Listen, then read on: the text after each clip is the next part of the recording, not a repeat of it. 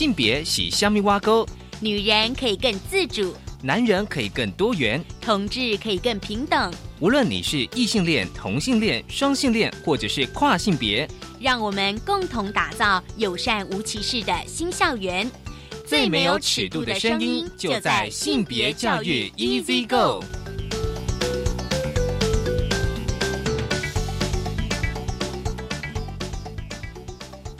Hello，大家午安，欢迎收听教育电台性别平等 Easy Go，我是文龙，不晓得这礼拜大家过得好吗？今天的大八卦一开始，我想跟大家来分享的是医师职场性别友善调查报告。这个是由医师劳动条件改革小组跟台北市医师职业工会他们在今年的母亲节前夕公布的医师。怀孕跟生产育儿经验的调查报告，所以待会儿我们跟大家来分享这一则新闻。今天的性别慢慢聊，想跟大家聊的是人本教育杂记第三百四十七期专题。这期专题持续来关切校园性骚扰案，所以我们今天很高兴邀请到人本教育杂记的主编王世成先生来跟我们分享。好，我们先进行性别大八卦。性别大八卦，今天的性别大八卦，想跟大家来分享，就是呃，医师职场性别友善的调查报告，这是由。医师劳动条件改革小组跟台北市医师职业工会呢，他们在今年的母亲节前夕呢，召开记者会，公布关于医师的孕产育儿经验调查报告。其实呢，这个医劳小组哦，就是医师劳动条件改革小组，在去年的五月呢，到今年呢，将近耗尽了一年呢，完成了六百位医师的量化的问卷，跟十三名医师的执行访谈，结果发现呢。其实也有很多的医疗院所其实是不友善的工作环境哦，使得医师不敢这个怀孕。根据他们的调查报告显示呢，仍然有百分之十三的女医师呢被要求签署文件承诺不得怀孕哦，就是说可能你在。呃，要去应征医师的工作的时候呢，医那个医院可能就说，哎，你可能就是最好不要怀孕了。那有更高达百分之六十五的女医师哦，担心怀孕后呢，因为怀孕之后你可能就是要请这个产假跟孕假，会造成呢医疗院所工作环境人力不足哦。所以呢，可能需要借由这个卖夜班的时书啦，或是请吃甜点、吃饭送礼哦的人及请托来这个来调度这个人力的缺口哦。那另外，在这个怀孕跟那个呃育儿的请假方面呢，他们的调查报告就是百分之三十七的女医师呢，并没有请满这个八周的产假。那未请满产假中的女医师有百分之四十八表示哦，因为工作环境不方便。因为如果你请产假的话，会造成医疗院所的工作人力短缺，还有就是医疗院所缺乏友善的育婴哺乳设施。其实看到这一点，我有点小小的惊讶，因为我以为哦，我通常认为说医疗院所的这个，啊，因为有那个呃妇产科嘛，所以对于这个友善的育婴跟哺乳设施应该非常多。但是根据他们调查报告呢，发现医疗院所呢普遍不重视这个工作同仁的育儿及哺乳的需求。哦，就是说正在怀孕或是有怀孕经验的女医师呢，高达百分之七十，对于医院的育儿设施感到不满或是非常的不满意。所以呢，这个医疗小组呢，还有这个台北市的医师职业工会，他们就有共同的诉求哦。第一个就是呼吁医疗机构呢，应该主动的安排人力来补足，因为呢怀孕、生产、育儿的因素而导致的职务缺口。第二点呢，就是建议医疗院所应该依据《职业安全卫生法》第三十一条，强制对各职类的劳工实施全面性的母性保护评估。第三个就是呢，建议医疗院所应该将员工跟大众使用的哺乳室哦分开设置，完善的内部设施。而且呢，哦，并且将这个哺乳室的设置呢纳入医院评鉴。第四点就是哦，因就是说各专业啊医师的考试的时间跟住院医师的完训时间差距有时候很短，就一到二个月。所以呢，这个医改的这个小组呢，他们要求。各专科医学会应该明确的规范出在训练的年限跟专科考试之间呢，至少应该要大于三个月的缓冲时间，以免上述情形发生。好，这是今天哦一开始跟大家分享的医师职场性别友善的调查报告。好，我们先休息一下，稍后回来性别慢慢聊。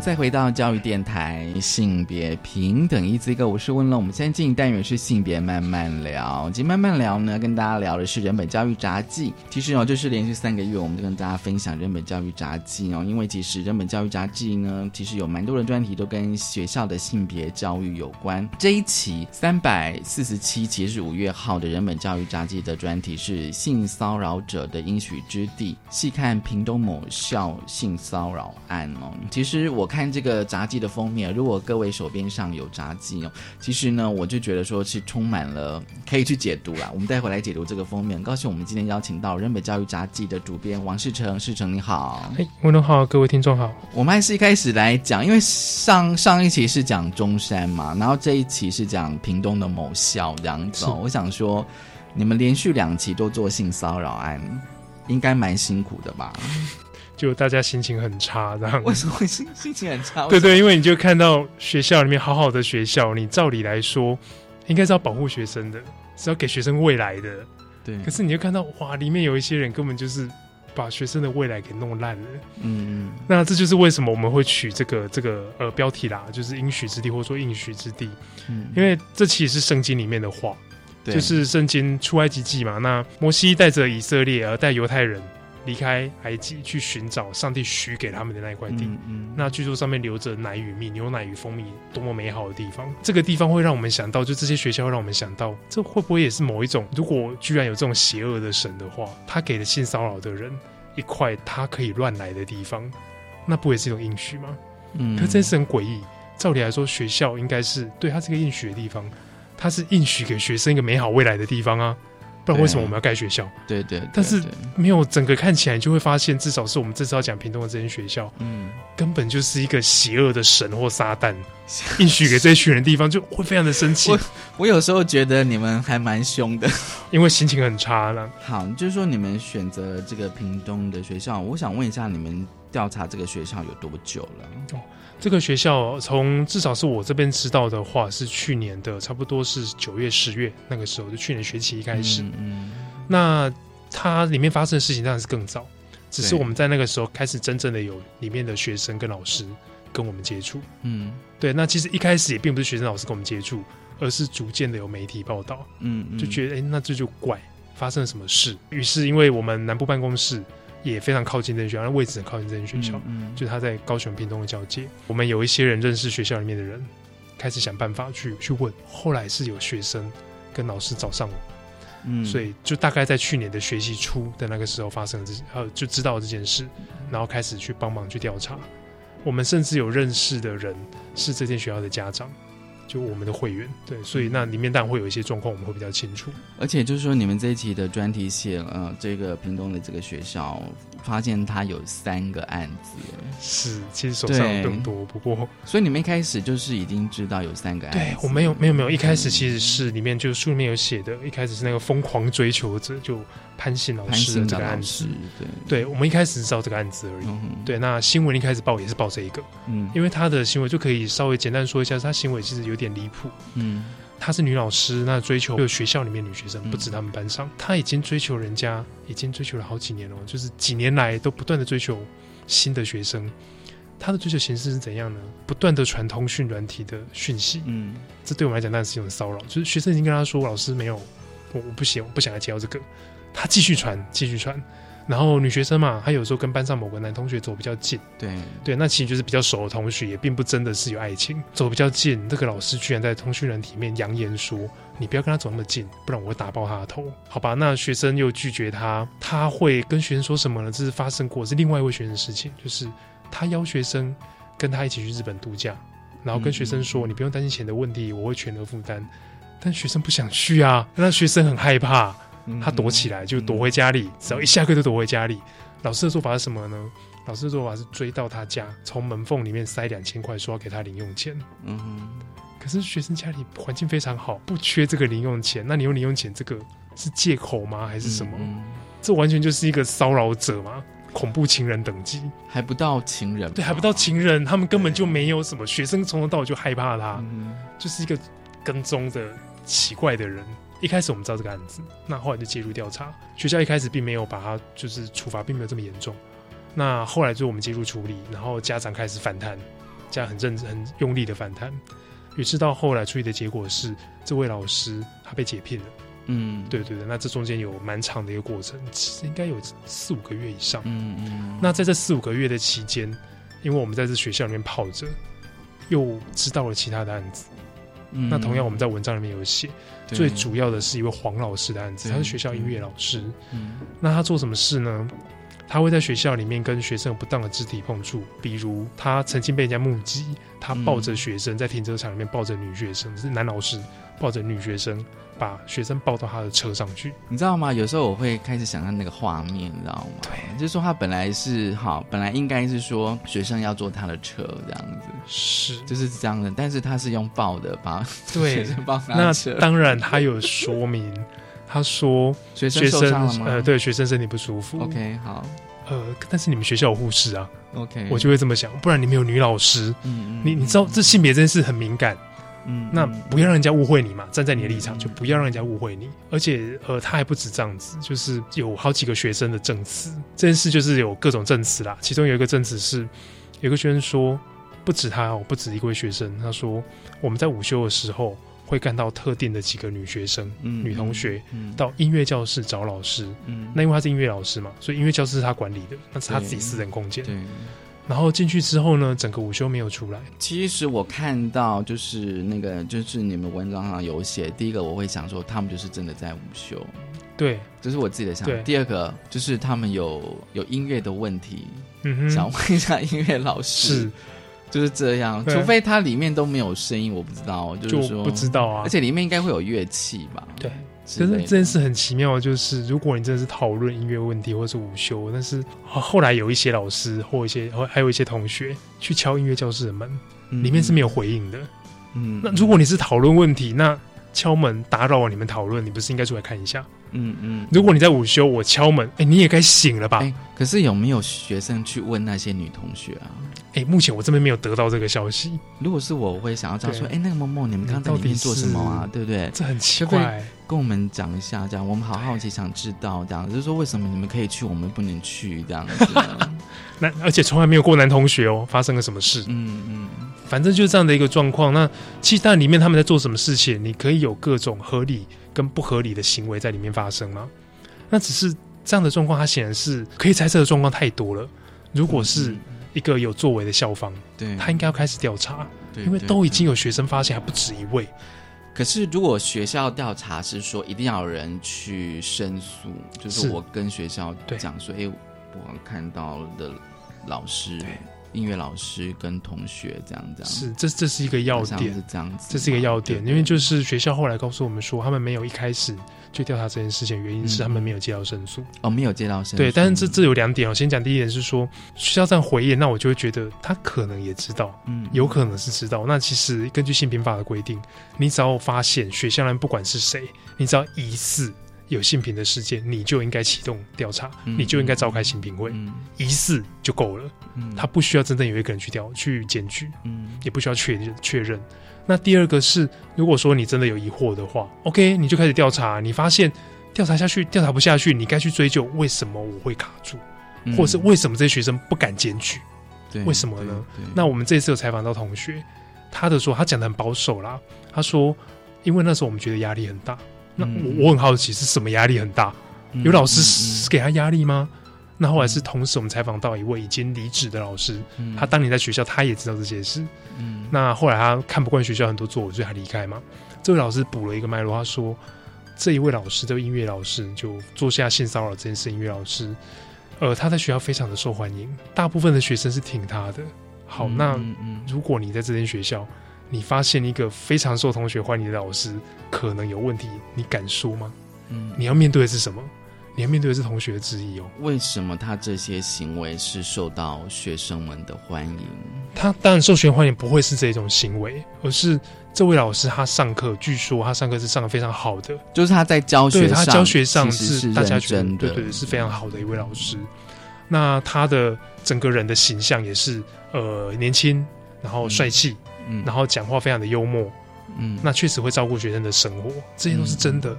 那学生当然喜欢他，跟同学年纪又近，话题又相近，学生当然非常的喜欢他。因此一开始是老师的形象这么好，于是后面你再有人说，哎，这个老师有怎样？那很自然的，年轻的学生他们就会认为，没有，那可能是一种误会吧。比较没有社会经验的学生，他当然不会往这方面去想。这是非常自然的人性。那但是学校不能这样，学校应该客观去看待这些事。学校当然没有必要崇拜一位老师，学生崇拜老师很正常。但是学校没有必要去崇拜哪一位老师，而是你必须要帮学生把关。是哎，这件事可能有问题。你跟女学生独处在做什么？你起码把这位老师叫来问话，对，不然就会造成像我们采访到这位学生的状况嘛。他发现，但他不敢说。嗯，我要如何对一个很受学同学欢迎的老师下手？嗯嗯，对。哦，所以等于说，因为他是音乐老师，所以他几乎是授课是全校的音乐课，对大部分大部分大部分的音乐课这样。对。那第三案是一个 H 老师。哦，H 老师这个我觉得有点神奇，又是神奇，为什么？我觉得好神奇，怎么会有人在课堂上讲这一些？这当然是因为。这个老师之所以我们没有把他的姓直接写出来，而用代号，是因为这件事还在调查中。那目前人本手上有的就是我们认识的一些学生的证词。那学校还在调查，那只是根据这些证词，我们觉得这位老师非常的诡异。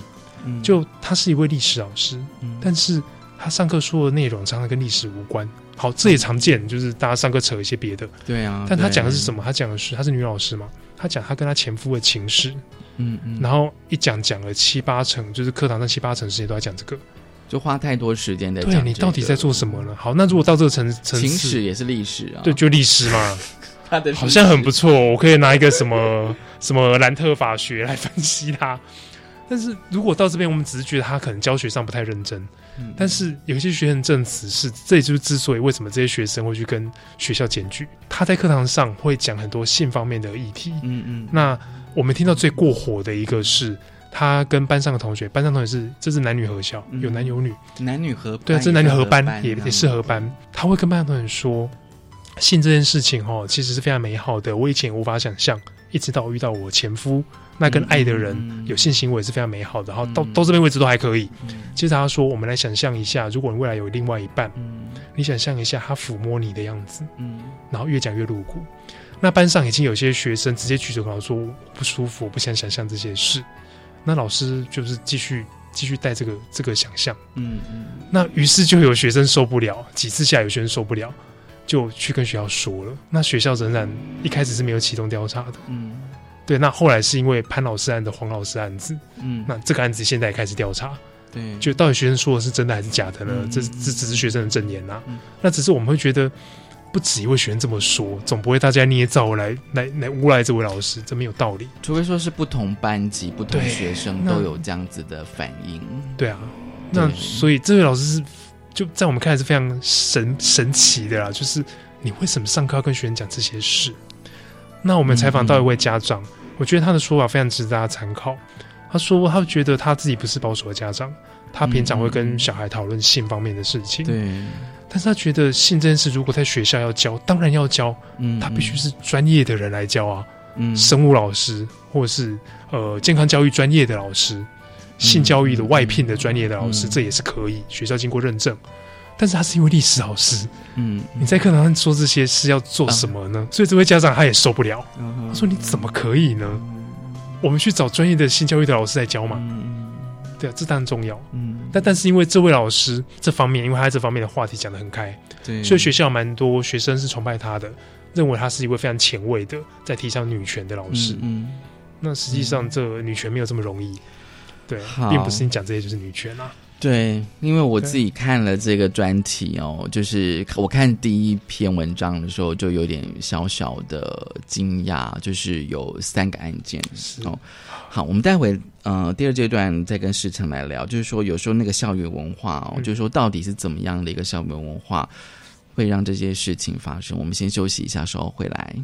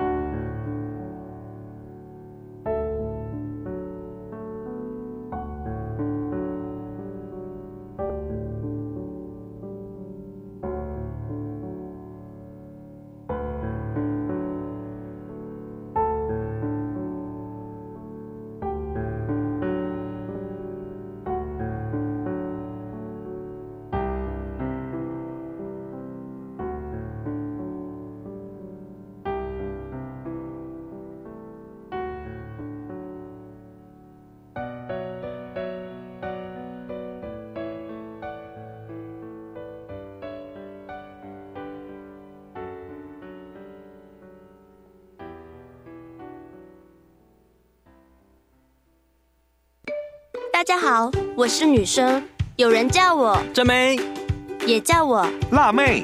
不过我最喜欢别人叫我师傅。没错，我是汽车喷漆师。别看我是女生，我很努力，不断的练习，累积技术经验，用喷枪才会我的人生梦想。性别不是阻力，尽情发挥潜力，耶！以上广告由行政院提供。你中午在学校有吃过鸡腿了，晚上我们就改吃鱼，好不好呢？妈，好神哦！我又没告诉你，你怎么知道呢？因为我有下载教育部校园食材登录平台 APP 呀，它会告诉我你在学校吃什么，以及相关健康饮食之能。全国各级学校及公立学校附设幼儿园都有上线登录午餐资讯，欢迎下载校园食材登录平台 APP。以上广告是由教育部提供。贫穷让孩子吃不饱穿不暖，贫穷让孩子学业家计两头忙。别让放弃成为弱势孩子唯一选择。我是吴克群，请掏掏口袋零钱，帮帮孩子童年。支持家福无穷世代计划，翻转孩子未来。家福募款专线：零四二二零六一二三四，零四二二零六一二三四。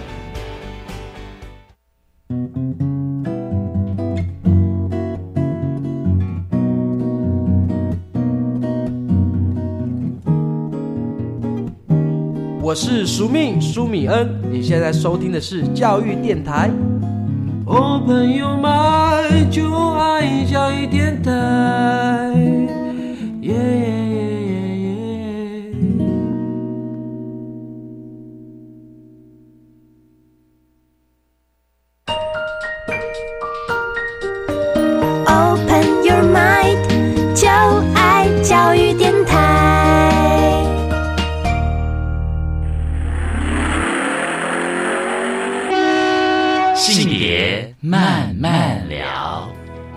欢迎再回到教育电台，性别平等一字一个，我是温龙。我们现在进一单元是性别慢慢聊。今天的慢慢聊，想跟大家聊是人本教育杂技第三百四十七期。这一期的杂技的专题是性骚扰者的应许之地，很高兴我们邀请到了。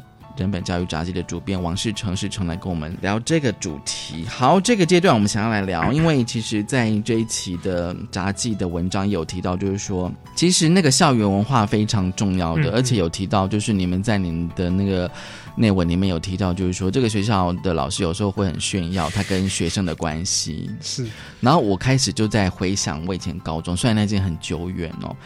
嗯，就说那个炫耀，通常是学生比较会炫耀吧，可是连老师也会。对，这件事非常的奇妙，就是我好像用词都太中性，是不是？奇妙，就是其实我是对我是很想去骂这群老师的啦。嗯，但是实际其实你客观上来看，确实你只能说是奇妙，就是这些老师他会开始炫耀他们跟学生的关系，像比如这间学校里面刚刚讲的那个黄老师。嗯，他会跟同事们讲说，哪一个学生亲他不止一次，常年来就就这么做。那有学生听到，有学生听到说，老师跟这一位黄老师说：“哎呀，你中标了。”意思是什么？意思是哎，你喜欢上这个学生喽，或是哎，你被这个学生给迷了哦。嗯嗯，大概就类似这种话。嗯，对，那那我就觉得你到底在炫耀什么呢？那看这段时候，其实我脑袋里面一直想到的是另外一个东西是。房思琪那本书，嗯，房思琪那本书里面有一段是几位补习班的老师，他们在某个地方聚会，然后就开始讲说：“哎，你这个月跟几个学生上床？你这个月跟几个学生怎样？你这个月怎样？”我觉得这种对话也好直接哦，这样。对，我觉得完完全全就是这么一回事，就好像说我因为我职务的方便，我利用我的职务跟那个学生怎样，跟他上床了，跟他接吻了，好像是我的某种成就，这是一个可以拿来炫耀的事情。这个文化我始终无法理解。嗯，然后房思琪那个时候那样写，我还会觉得可能就会发生在补习班或私底下吧。虽然我也不觉得不可能，可私底下的事啊，没有在这边是直接公开的，并不是几个老师关起门来说的事。它真的发生在真的发生了，然后有学生听到跟我们说了，嗯，它真的发生。那整个学校风气就是这样，会觉得这些事没有什么大不了，是一件可以拿来玩闹的事情。嗯，所以就不意外的是。呃，这间学校我们目前有写到就三个案子，嗯其实我们手上有怀疑的案子更多。同一个学校，同一个学校，对我们有有有有怀疑的案子，那但会持续去追。嗯嗯，那只是因为就还在怀疑中，所以我们不方便说到底有多少，没有办法在这边说啦。嗯，有更多。就是说我在读这些文章的时候，我有点不太能够理解，就是说这个学校的文化是每个老师都会这样想吗？就会觉得啊，某某老师你中标了。可是讲完这句话之后，大家笑一笑就没事了吗？对啊，就很夸张。可是。就我们这一期，我们采访到一位已经离职的老师，嗯，他就是受不了学校的风气啊，所以他就选择他走。嗯，他说这是劣币驱逐良币，虽然他也开玩笑说说我自己良币好像有点不要脸，可是确实我无法认同他们做的事情。嗯，他说那个时候状况是他刚进这间学校，他很早进这间学校，对他刚进这间学校时，这学校是刚成立没几年的学校，然后他那个时候也是个菜鸟，是个新的老师。那他进去开始觉得，哎，这学校有些地方怪怪的。就是他说，学生跟老师的年纪很近，因为是新学校，所以你常会看到学生老师打成一片。那肢体上比较没有界限，比如摸摸头、拍拍肩膀、拍拍背，呃，到这边他都觉得还可以。嗯，可是接着他开始会看到异性的师生之间互拍屁股，嗯，他觉得很诡异，屁股哎，有没有搞错？可能就拍拍拍拍灰尘吧，这样可能吧，屁股很多灰尘，学校扫的不够干净吗？那他就开始问其他的同事，总是有比他资深的同事，从毕业学校过来的资深同事，他们反应就是打哈哈，就是啊，老师跟学员比较熟，这也没什么。嗯，那他那时候是个菜鸟，就觉得，所以真的是这样哦，就没有再仔细去追究了。嗯，那后来他就是认真的去做他的教学，嗯他没有再继续追这些事情。几年之后，他发现他越来越资深，看到越来越多事情，参与校务越来越深。嗯，他发现没有不只是什么拍拍屁股这种事。摸大腿的他有听说过，然后他开始知道有一些学生音乐教室的事情，他开始知道，又继续去追问，大家的反应都是这也没怎样啊，你又不能确定他在里面做什么，嗯，所以他终于受不了，然后就选择调校。他说像他这样的老师在学校里面不止一个，但是他们在学校不是多数。他说大部分老师他相信大部分老师都不是坏人，嗯，但是他说教育圈老师们里面有一个习习性。就是至少门前雪就好了，以和为贵嘛，皇城里的和谐。嗯，我不要管太多人的事，出事了怎么办？嗯，对，那就大家都不管。虽然大家不见得大家都觉得他们是对的，嗯，可是大家都不管。那到最后就劣币驱逐良币啊。嗯，那更明明确的是，我们访问到一位呃毕业生的家长，他说他讲的更直接，他说这些知道不对老师哪敢说什么。就那一群老师，那一群乱来的老师，早就已经自己结成一党啊。嗯，他们跟学校的某一些某一些人是很熟的，就是说学校跟呃老师跟行政体系对是很熟。那当然不可能直接对你出什么手，可是当你知道这些老师跟行政体系很熟，那你敢说话吗？即使他没有对你做什么，嗯，但是你敢说话吗？嗯嗯，大部分人都不敢吧，这人性。所以这一位毕业生家长并没有怪。这一些老师，这些不说话的老师，我觉得家长人非常的宽容啊，嗯，就他看到人性的脆弱，当然是这样。那这些老师就后来有的选择离职不说话，但是有几位老师我们有访到，对，这是直接访到是一位。那我们认识的这样的老师更多，嗯哼，对他们就特别是我们访到的这一位，他说他其实有点后悔，就文章里面没有写这么白，可是他说他有点后悔当时没有没有继续追究下去，嗯嗯，对。他非常的后悔，那学校就是这样的风气。我觉得会不会就是有些老师觉得有问题，但是也是很无力。对，就不晓得到底要怎么，我可以怎么办呢？那如果我问了我同事，他们无感；如果我的呃行政体系，我们学校行政体系始终对这些事没有太大的反应，那我还能怎么办？我总不能压着校长去做什么啊？那那那我这的确是一个问题耶。对啊，的确是一个问题。像有时候我也会想说，那如果是我，我应该怎么办？是跟人本合作吧。哎，如果是我，哎会耶。我我现在都想说，说就先跟人本嗯先聊一聊。是啊，说遇到这个问题，我应该怎么做？这样子。不过其实说实在的，是根据我们的法规，学校碰到了性平事件，他必须做校安通报。哦，对啊，对，那但是校安通报通常是学务处在做，一般老师通常不会直接做校安通报，但是你要做也没什么不可以，嗯，可通常不会直接做，嗯，但是这时候我就会我会想的是，我查到这个法则之后，我会想的是，那就表示有一个通报的机关在那里嘛，即使我不能够透过校安系统去通报好了，我是不是可以直接打电话给哪一个机关？我们学校这件事，嗯嗯，我不知道我们学校校通报有没有漏掉，嗯，那请主管机关注意这件事，嗯嗯，你必须引入一个外力。来压着不作为的学校做事，嗯，这是一般老师都可以做的事情，嗯，而且你打这个电话当然是匿名，你不需要报告你的名字。可是问题是学校就会知道有人打，对，有人打，他开始彻查，所以你们几个人要联合起来啊，嗯哼，你必须联合起来。对，那像如果是够有 sense 的行政机关的话，够有意识的行政机关，他其实应该帮你保密。嗯嗯，对，就像我们做这个，就是至少我们在采访的时候全部匿名。我觉得学校可能知他知道有人。打电话，但是他不知道是谁。对，可是那个校长一定会觉得说，你们这些老师是怎样的？就是我们合作的几位老师、家长，他们都说，其实学校知道有人跟人本合作啦。嗯嗯，对，因为我们都已经开，人本都已经开记者会，显然是里面有人跟他合作嘛。嗯，但学校找不到人。嗯，那我觉得这找不到人有一个很重要的理由是，但一方面是保密有做，另外一方面是这一群人人数不止一个。对，那他们有联合起来，他们没有互相把对方供出去。嗯嗯嗯，那学校当然就不知道抓谁了。嗯，看起来就不止一个人啊。嗯，那我怎么会知道是谁？嗯，那这对于一个所谓需要告密的人，会是一个可以考虑安全的做法。嗯，可是其实话说回来，我还觉得这件事很悲哀。为什么会需要？这明明是做对的事情，为什么我需要隐藏自己？讲白了，我还是觉得这是校方以及行政单位必须去负责的事。就是你怎么会让一个做对的事情的你要延长自己？我觉得还有一个就是说，像学校的主管，当然包括校长，他是不是有意识，就是说学校对于性平事件都是要处理的，而不是不处理或者说不当处理。当处理，对。轻判啊，或是程序搞不清楚，或者是完全漠视漠视哦。那当然就是说，这边有一个，就是也是在文章有提到，就是说，就是。学校的态度就是会去跟家长，比如说如果不召开性评会就签切结书这样子，是是。这个方式应该是有争议的，这有争议，而且其实一开始我们不知道说签字切结书的法律效力是怎样，嗯，那我们自己查了法规，法规上面没有写任何切结书这一类的东西，好吧，那搞不清楚很很简单嘛，打电话给主管机关啊，就打到教育部去，嗯，教育部承办那位科员他接到的时候是他他叹气。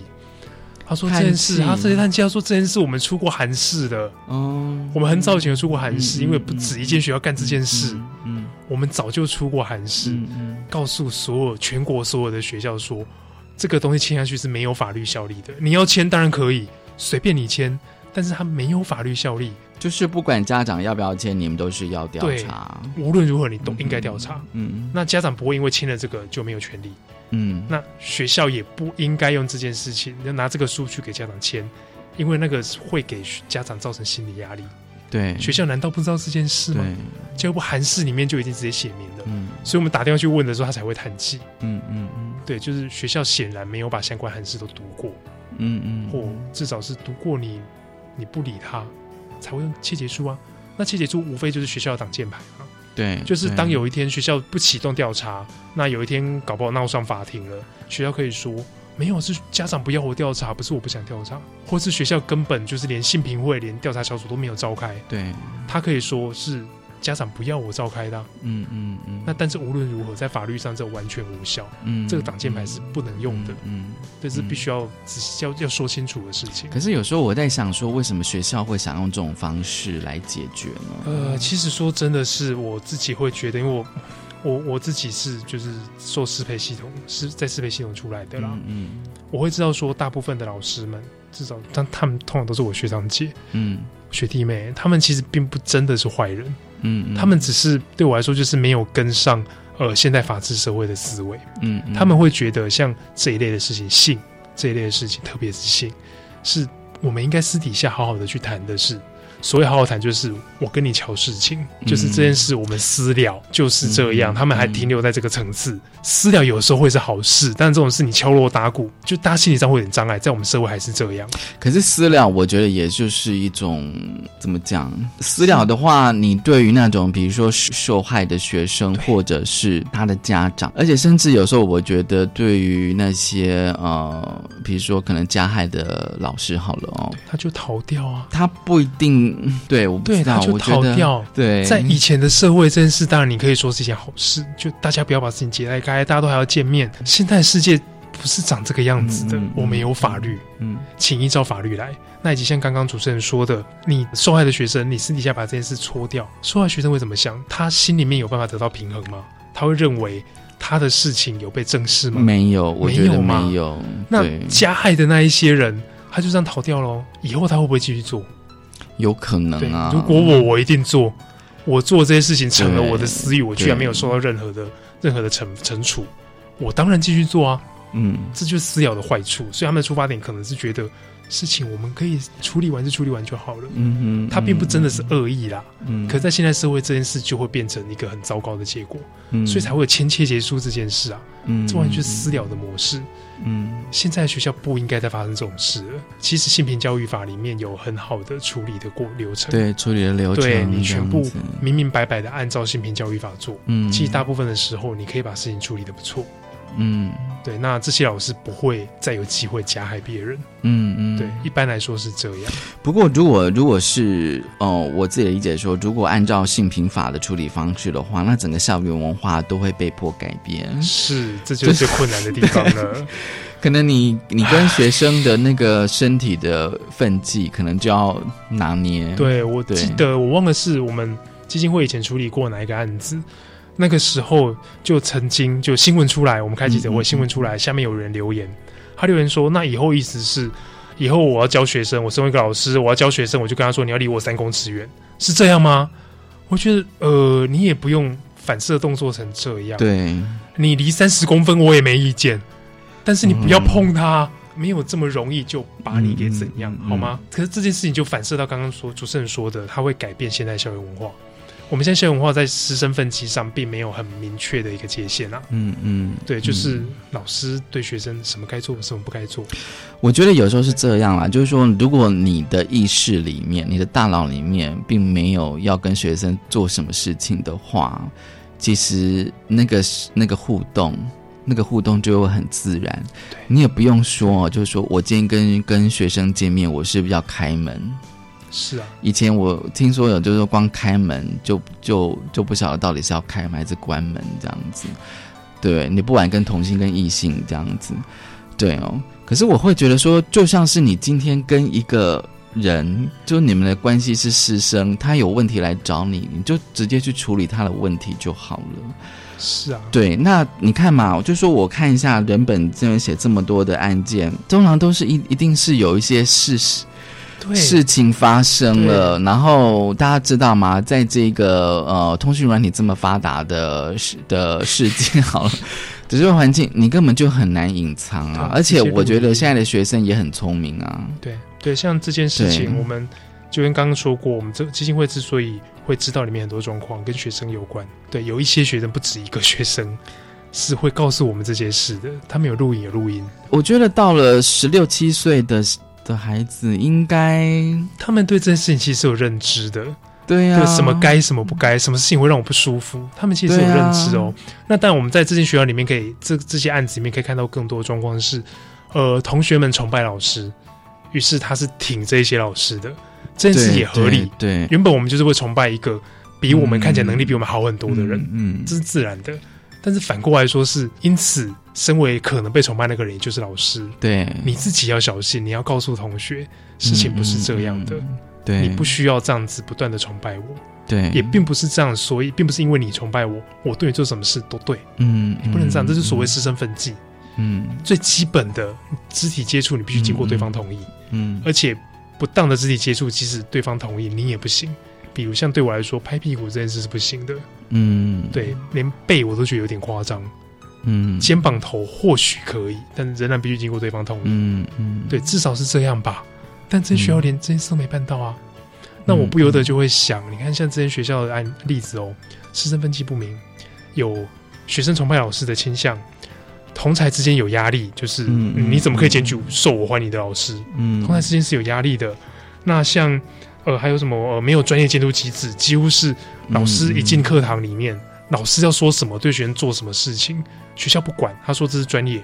嗯，好，那还有什么？像老师们之彼此之间息事宁人，就只管自己的事，这些风气，其实你会发现，大部分学校都有，台湾大部分学校都有，所以我就会觉得，那写这个东西的时候，我非常的害怕。那其他学校没出事，会不会只是其他学校运气好啊？好，那整本可能你们的业务量应该会一直不断的增加。可以不要吗？我觉得我们石老师就是石英老师啊，他说他成立这个基金会哦，他一直都希望有一天我们可以被台湾这个社会自然的排除掉，我们可以大家都失业都没有失业，这样最好了，就表示再也没有这种事情，多好。嗯嗯。可是始终办不到，已经三十年了，他没有看到任何的迹象。我觉得有时候是因为第一个当然是法律哦，然后第二个就是说那种意识的提升之后，我觉得只会越来越多，不会减少。而且你想想看哦，很多人都会觉得说，哎，是不是最近校园性骚扰性侵还变多？其实其实并不是变多，而是它就一直存在着，只是过去也许二三十年前大家不晓得这件事情的严重，然后但也没有相关的法律，然后再就是说即便的发生，我可能也不晓得到底要怎么处理，怎么去申诉。我觉得有时候是这样。好，我们先休息一下，稍后回来。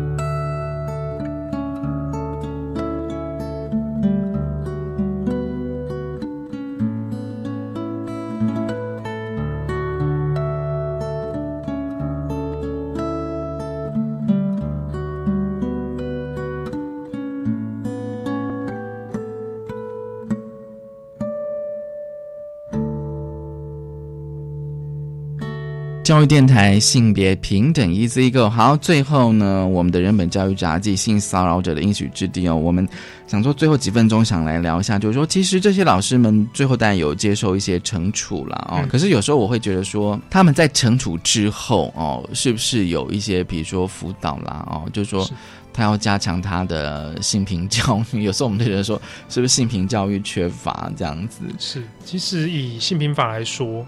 它是必须的，应该我记得，不管是二十五条还是六条，二十六条里面有直接写说，呃，这些呃加害的行为人，他们应接受性平教育至少八小时。嗯，只要是性骚扰或性侵确定的话，嗯嗯，那是应哦，也就是学校必须帮他做这件事。那所以当然我们也可以相信说，学校现在这两个案子已经确定案子是一定有的啦，因为法律就写在那边，他不可能不做了。对，那。这件事情我觉得是非常重要的，性平法这样规定确实是重要的规一个规定啦。就是说，你加害者他如果只是单纯的接受了惩处，他离开了学校或记了几个过，我们可以预期的是，这个人不会有真正的改变的。嗯，我我只是被惩罚，我得到的只是说，原来这件事是不被允许的。好，那最好的状况是我被压抑了，但是我整个人的个的观念，或是甚至他有心理疾病。仍然是在那边，嗯，对。那比较不好的状况是，OK，我被惩处，我知道这样我会被惩处，以后我就换一个做法，他的行为反而搞不好进化了。嗯，这光是惩处是没有用的，嗯，这就是为什么性平法必须会规定说，你应让他接受性平教育至少八小时，对对，你要改变他的观念，在某一些状况之下，印象中啊是性平法性平法的施行细则，嗯，有讲说你甚至应该帮他安排心理上的智商辅导或心理医师，对对，如果他已经到了病态的程度的话，嗯，这是医学上是可以治疗的。你必须做这件事，做这些事情就是为了不要让未未来再有悲剧发生。嗯嗯，对。那但另外一方面是很，我猜很多听众会关心的是，那受害的那一边呢有没有辅导？这个辅导呢，在性平法规定里面，他是告诉你说得，也就是被害人他如果同意的话，学校可以帮他安排。嗯，那为什么是德？因为你原本就不可能强迫一个人去接受辅导，这是无法强制的。除非他自己觉得有对，除非他自己觉得有需求。但家人那边是为了防止未来的更不利益的事情，所以我们强制他。但是被害人那边，你当然没有任何理由强制他。嗯嗯。那当然，我们会希望所有学校都好好的注意这两件事。你应该要帮家人安排，以及你应该去关心一下你的受害者，他需不需要。